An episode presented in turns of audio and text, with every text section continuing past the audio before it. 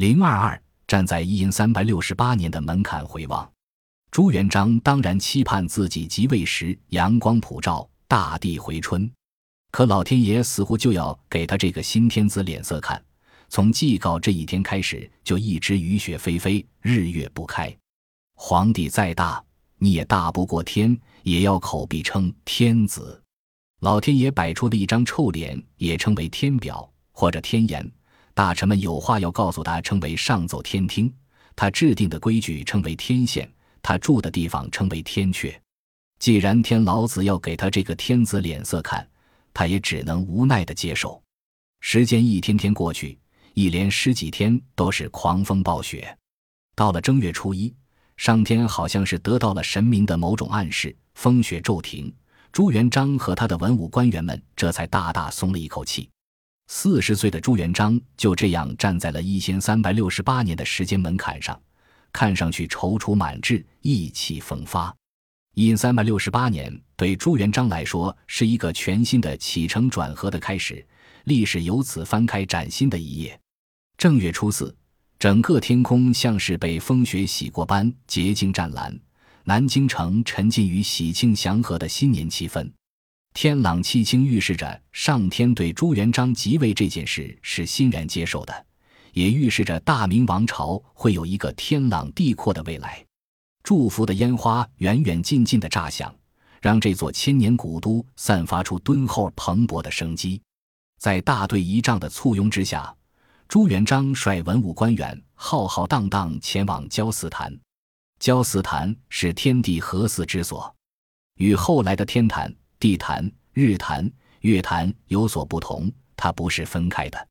到了交寺坛，敬天拜地，中华帝国由此迎来新的君主。臣民们憧憬着朱元璋能够带领他们走进一个新的时代，他们为自己恭逢盛世而欢欣鼓舞。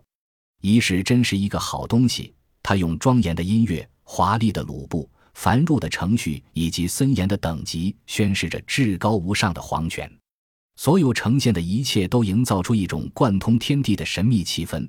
置身于其中的所有人，在这时候都不能算是纯粹意义上的人。包括要登基的那个人，所有的人都是背景，所有的物件都是道具，每个人一举一动、拜舞的幅度和山呼的音调，都像是一个模子刻出来的，有着严格的规范。每个人所站立的位置、身上所穿的衣服颜色和图案、帽子上有几道梁、装饰什么、手中朝壶的质地，都不能有丝毫的僭越。这是一座权力的金字塔，金字塔的顶端只能有一个人。这个人就是朱元璋，在金銮殿上，除了皇帝本人，所有的身躯都是卑微、软弱和不堪一击的。朱元璋穿戴衮冕，率领文武百官在交坛之南面北行礼，向上天报告：定有天下之号曰大明，建元洪武。自古以来，仪轨和秩序的重建事关一个新王朝的颜面。在过去的岁月里，天地震荡，四海苍茫。君臣各为生死，虽然军纪也算是礼仪，但还是以感情笼络人心，嘻嘻哈哈也是平常之事。如今王朝既起，皇帝也要抓纲治国了。端坐于龙椅上的朱元璋，耳听的大臣们高喊：“万岁，万岁，万万岁！”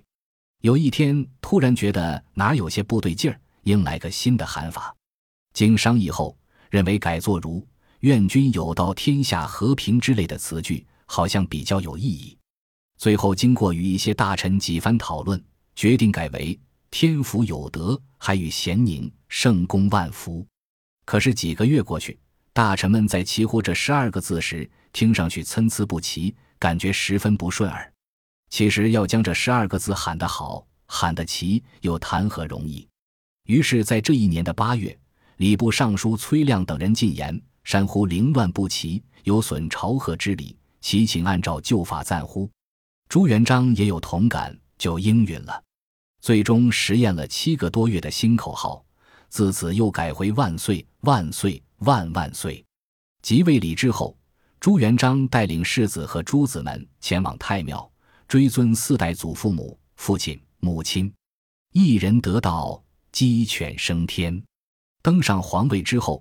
百官山呼万岁，朱元璋由此成为大明洪武皇帝，同时追封四代先祖、高祖父母、曾祖父母、祖父母、父母都要追封为皇帝，追封为皇后。实际上，当权者及他所属的集团都有自己的利益诉求，而这种诉求往往与整个家族的利益诉求相呼应。在这个仪式上，朱元璋的父亲庙号仁祖，被尊为配享者。这在历史上还是第一次这样尊崇皇帝的父亲，因此这个礼仪实际上将朱氏家族抬高到了前所未有的高度。在这些传统的重要仪式之外，另给皇帝在坛的正南方建了一座特殊殿堂，使朱元璋在恶劣天气下能够躲避风雨。当然，朱元璋在做这些事，并不是由着性子胡乱来，身后的智囊团们翻遍经书为他寻根溯源。礼部尚书崔亮就是其中之一。他是湖北中部人，曾经为蒙元政权服务过，后投奔朱元璋。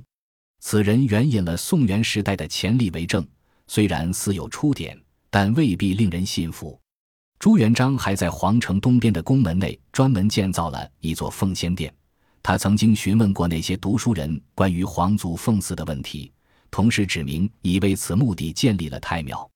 对朱元璋来说，有一点是他非常不满意的，那就是太庙献祭的严格遵守前人的先例，这样他就不可能随心而为地举行家祭活动。朱元璋询问，怎样才能在阴历每月朔望之际的晨昏行祭拜之礼？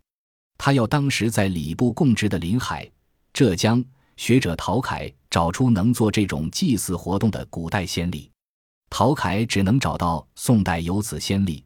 那时曾经修建了一个亲仙孝思殿，根据这些微不足道的出处，朱元璋兴建了奉先殿。这个新殿里供奉着他的四世祖考，他要在此处寄托自己的哀思。每日早晚烧香之外，他还会在每月朔望给祖先的神灵换上新鲜的祭品。祖先们的生日和忌日需要上供，一切儒家人礼，有些礼仪也从太庙移到了奉先殿。朱元璋甚至在祭祀之日实行斋戒，为了身体力行，他命令陶凯铸造一个铜人，手执竹户，上面刻有“斋戒”二字。他告诉负责祭祀的礼部官员，这个铜像要在他斋戒之日在他面前展示，使之起到提示的作用。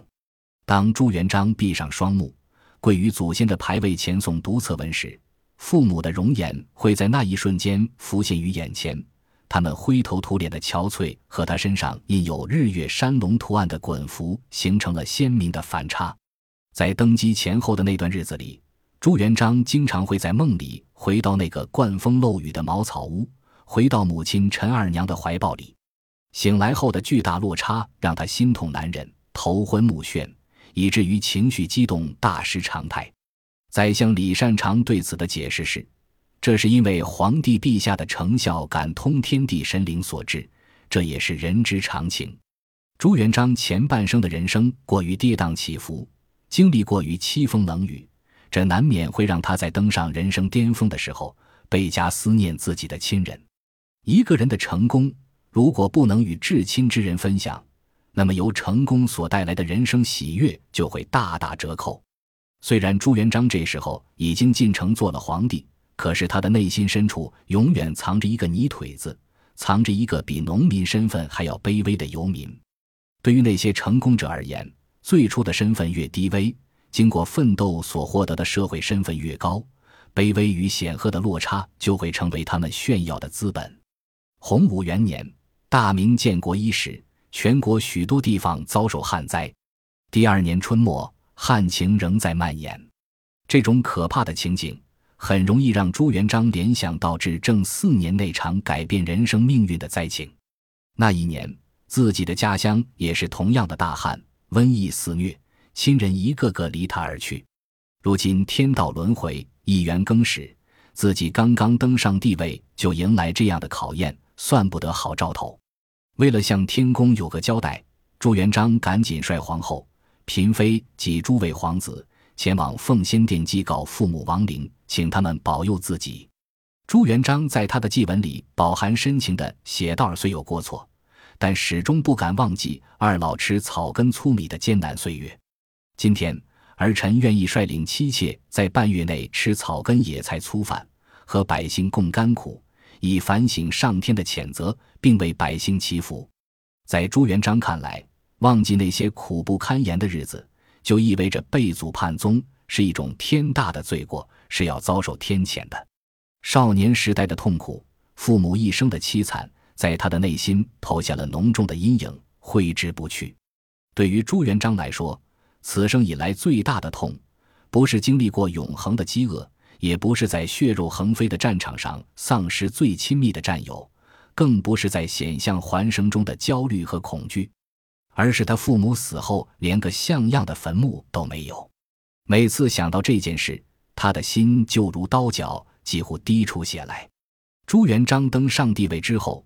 每逢父母的继承，他都会感到巨大的压抑和悲痛，尤其是在面对那些山珍海味的皇家盛宴时，他都会想起父母病重时，自己想要端上一碗香汤热面都无法做到。